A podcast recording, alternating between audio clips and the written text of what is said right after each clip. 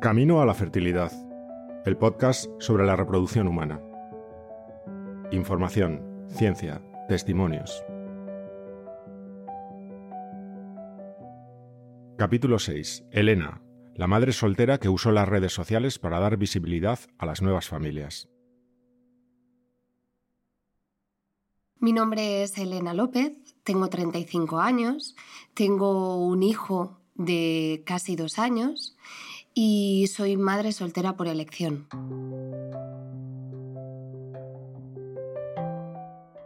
Estaba trabajando en una empresa de publicidad muy importante en Valencia durante seis años y llegó el día en el que no encontraba mi lugar, no encontraba mi sitio.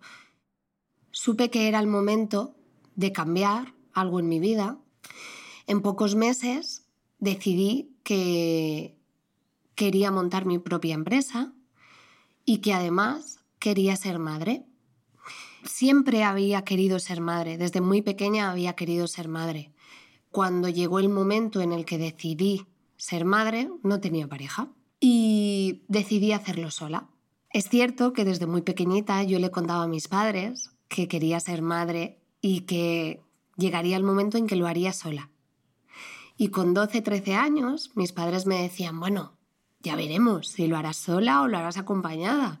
No tengas prisa, tú tranquila que encontrarás al hombre de tu vida, no pasa nada, no te agobies con ese tema. Yo les decía, sí, sí, pero yo voy a ser madre y además seré madre sola.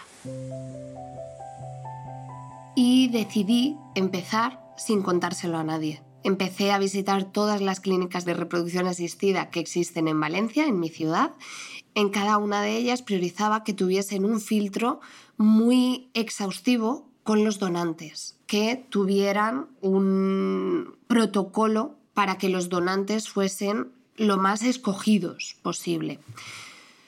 Y en la última clínica que fui a visitar, la doctora que me atendió me comentó que existía la posibilidad desde ese mismo mes de ser madre soltera por elección a través de la seguridad social y que el gobierno había abierto la posibilidad a mujeres solteras y a mujeres lesbianas que pudiesen ser madres sin ningún tipo de gasto, exceptuando la muestra de donante, es decir, el semen.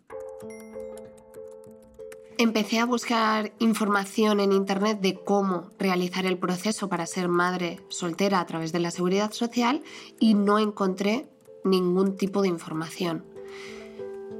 Entonces decidí preguntarle a mi médico de medicina general y mi médico no tenía tampoco ninguna información y me derivó a planificación familiar. En planificación familiar me realizaban todas las pruebas necesarias. Todos los resultados los derivarían a la unidad de reproducción asistida del hospital que a mí me toca, que en este caso era el clínico. El plazo se abrió en octubre de 2016 y yo fui de las primeras en solicitarlo en la comunidad valenciana. Fui pionera en redes sociales en contar mi historia y en contar que existía la posibilidad de ser madre soltera a través de la seguridad social. Biólogo con el que me entrevisté a la hora de escoger el semen de donante me comentó que escogían el donante lo más parecido a mis cualidades físicas para que mi hijo se pareciese más a, mí. Y bueno, pues yo soy relativamente bajita, el pelo lo tengo castaño claro y tengo una piel no muy oscura. Y la verdad es que Alejandro no sé si será verdad o no, porque muchas veces parece ser que es amor de madre, pero en muchísimas ocasiones me han comentado que se parece muchísimo, muchísimo a mí. Y bueno, pues cualquiera puede comprobarlo en las fotos que, colgamos en, en nuestras redes sociales. Cuando yo empecé con el proceso, la seguridad social no cubría el semen de donante y tenían convenios con ciertas clínicas en los cuales yo podía elegir dónde escoger el semen de donante. A día de hoy sí cubre la muestra de donante, por lo tanto no tienes que pagarlo. Cuando yo lo solicité, ser madre soltera por elección, no lo cubría y tuve que pagar 375 euros por lo que llaman una pajuela. Y en cada intento que tuviese que hacer tenía que pagar 375 euros más. Pero aún así me salía más económico, evidentemente, que hacerlo a través de una clínica privada. Cada comunidad autónoma tiene sus propias normas, entrecomillado lo de normas porque bueno, hay comunidades autónomas que únicamente cubren la reproducción asistida a mujeres de entre 18 y 40 años. Además, existen ciertos requisitos como que tu peso, no que sea ideal, pero sí que esté dentro de unos baremos saludables. Además, si tienes alguna enfermedad genética, necesitas hacerte pruebas genéticas para comprobar que tu hijo no va a heredar ese tipo de, enfermedad.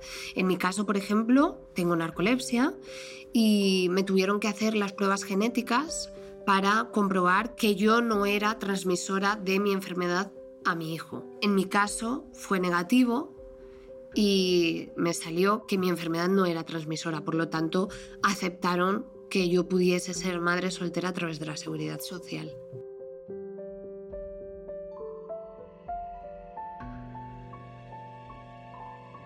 Bueno, mis miedos en el proceso sobre todo se basaban en si iba a ser buena madre, si lo iba a hacer bien, pero creo que son miedos comunes a cualquier madre.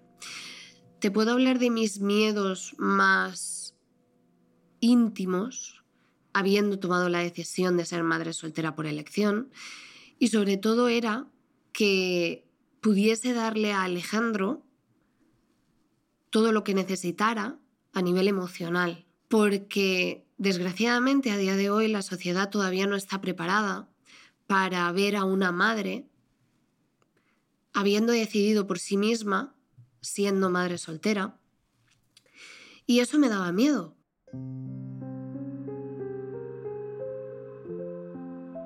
El día 21 de septiembre de 2017, una fecha marcada a fuego para mí, fue el día que me realizaron la inseminación artificial.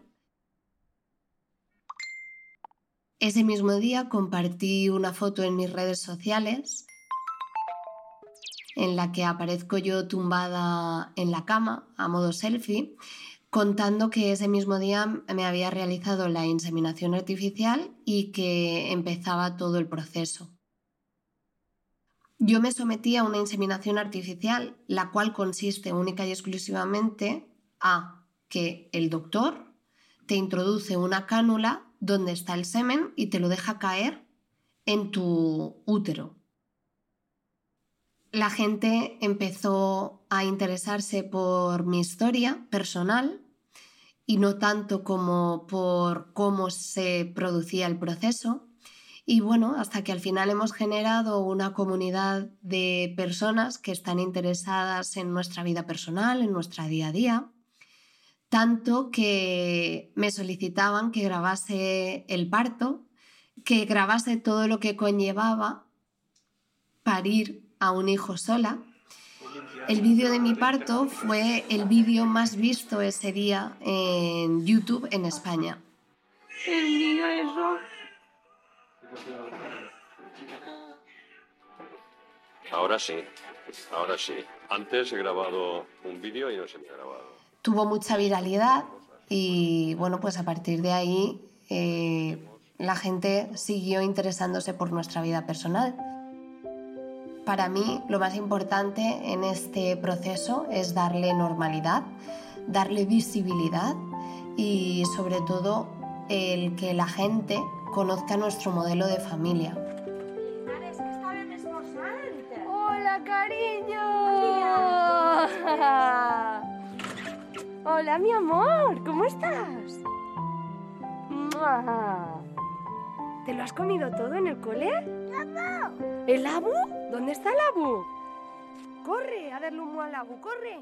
Bueno, a día de hoy Alejandro únicamente tiene dos años y creo que todavía quedan bastantes meses o años para que Alejandro me haga la pregunta del millón, que es el por qué no tiene padre.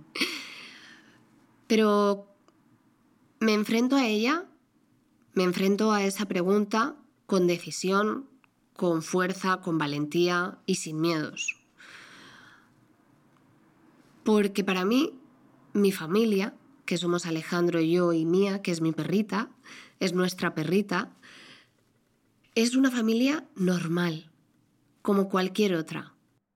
Y gracias a Dios existe mucha variedad y las nuevas generaciones creo que van a normalizar mucho más este tipo de familias que lo que lo hacemos nosotros a día de hoy. Y a pesar de que me quede muchísimo tiempo de responderle a esa pregunta, siempre he tenido claro que esa pregunta la enfrentaré con valentía, pero sobre todo la enfrentaré con mucho amor, contándole la verdad y contándole que Alejandro no tiene papá, porque mamá en ese momento no tenía pareja, no tenía papá a su lado y, quiso, quiso tenerle. Y bueno, pues fui a un hospital y pedí que me lo pusieran en la barriga y años después, pues aquí estás, hijo. Sigue escuchando Camino a la Fertilidad, un podcast producido por Agencia Chinatown, dirigido por Vanessa Rousselot y Javier San Román. Diseño de sonido y mezcla, Vinicio Colín. Música, Miguel Dantart. En el próximo capítulo, entrevista sobre citogenética y diagnóstico de preimplantación con la doctora Carmen Rubio.